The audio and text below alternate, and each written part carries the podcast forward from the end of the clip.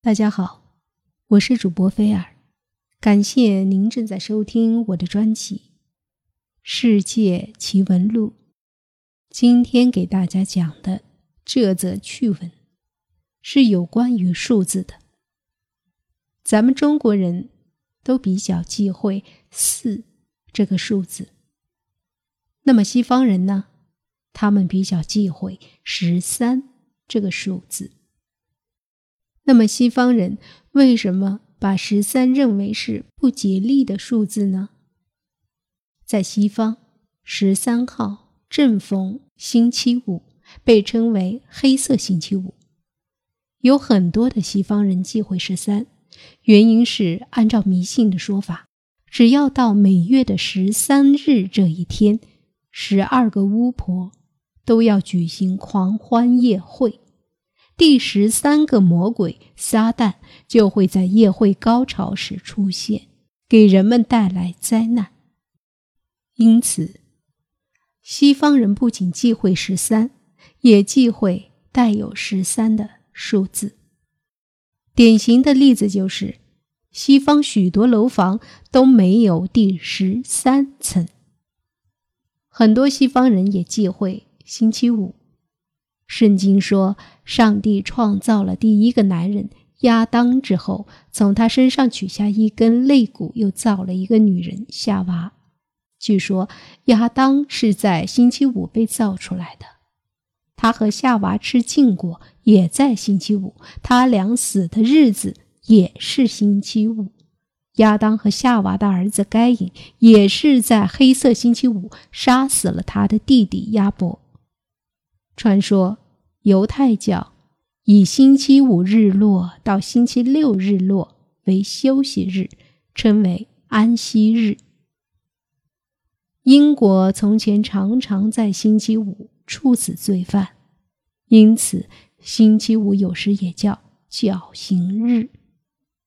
正因为有上述传说，西方人就很是忌讳十三，同时也忌讳星期五。要是十三日这一天正好赶上星期五，则被认为更不吉利，称之为黑色星期五。现在，黑色星期五的含义好像不仅仅指十三日与星期五重合的日子，很多人把最倒霉的日子称之为黑色星期五。不管这一天是不是十三日，也不管这一天是不是星期五。分析家认为，问题不在这两个日子有什么魔法，而是忌讳这两个数字的人的心理在作怪，以为十三日再加上星期五就是最险恶的日子。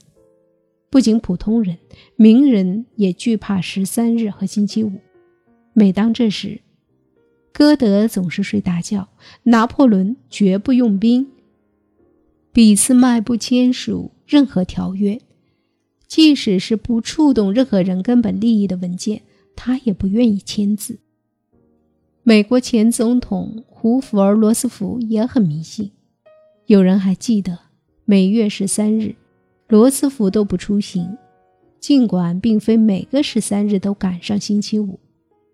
其实，并非所有的十三都是不祥之兆，有的欧洲人就很喜欢十三。以色列曾被分成。十三部分，救世主恰恰就是十三日降临的。欧洲神秘的占卜术有许多十三，比如说有十三眼天泉、十三座天门。信奉上帝的人希望得到十三种神药，而在古埃及，在玛雅人，他们的心目中，十三则象征着上帝的青睐。有人认为十三不仅不晦气，而且会给人带来运气。第一位飞越大西洋的驾驶员林德伯格前十二次都以失败告终，却在第十三次飞跃时获得了成功。长期以来，人们为克服迷信、崇尚科学做了许多工作。例如，一七九一年，英国一家造船厂。准备造一条大船，厂家特意选择十三号开工。这一天正是星期五，而且这条船的名字也叫星期五。大船第一次下水航行的日子还是星期五。有关十三的迷信到底起源于何处呢？早期的基督教人士把矛头指向了最后的晚餐。但是在这个故事发生之前的远古时代，挪威的神话集里就提过一次有许多天神参加的晚宴，被一个名叫罗基的魔鬼所破坏。他用一把有毒的弓箭射杀了一位天神，这就是波杜尔天神之死。波杜尔是一位光明之神。一天夜里，波杜尔做噩梦。预感到自己生命危在旦夕，于是他的母亲弗瑞加天神便提炼出一种药物让他喝下，并保证世界上不管任何有生命的还是无生命的东西都无法伤害他。天神们甚至把波杜尔作为靶子投掷飞镖射箭，以此为娱乐。波杜尔成为众神的偶像，因为每一个战士都梦想着。自己也能像他一样。罗基是魔鬼的化身，出于对波杜尔的妒忌，他乔装成女装，欺骗波杜尔的母亲弗瑞加，说出唯一能够伤害波杜尔的东西——胡寄生木，一种很不起眼的寄生性植物。罗基知道这个秘密后，立即用胡寄生木制成一个战矛。并且把矛给了波杜尔的兄弟何杜尔，在罗基手把手的指导下，何杜尔向波杜尔发出了致命的一击，杀死了波杜尔。在有关十三为何被视为不吉利的说法中，也有人从数学的角度做了有趣的解释：十二在很长时间里被看成是完整完美的化身，例如。奥林匹斯山上有十二位神祇，黄道有十二宫，一年有十二个月。耶稣有十二位使徒，因此十三即十二加一就被认为是完美加上一，变成了一个不确定、难以预测的数字。那十二为什么就是完美的化身呢？远古人类开始学算术的时候。是用十根手指再加上两只脚作为总数十二来计算的，因此十二在远古时期是计算单位里最大的数字。以后的文明长久保留了这个具有局限性的古代烙印。英国人查尔斯·布莱特在自己的著作《盛行的迷信》中假设了远古人。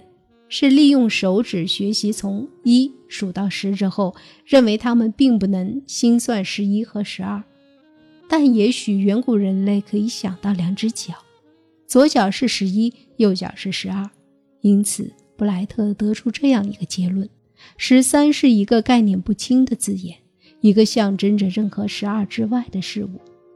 对于这些野蛮无知的古人而言，他们的思维就和今天的动物一样。对任何无法预估的事物，他们会有濒临危险之感。十三并不是一个不吉利的数字，而是一个宿命的数字，因为它含义模糊，让人充满了不确定感以及不可想象的未知。因此，这是个应该避免的数字。当然，没有人能够证实人类最初。是如何学习算术的？但是，现代人类学家在尚存的文明里发现，在19世纪末、20世纪初期，仍有文明在沿用身体算术的计算体系。不过，并没有发现这种十根手指与两只脚的算法，也没有发现他们对超过十二的计算有任何的困难。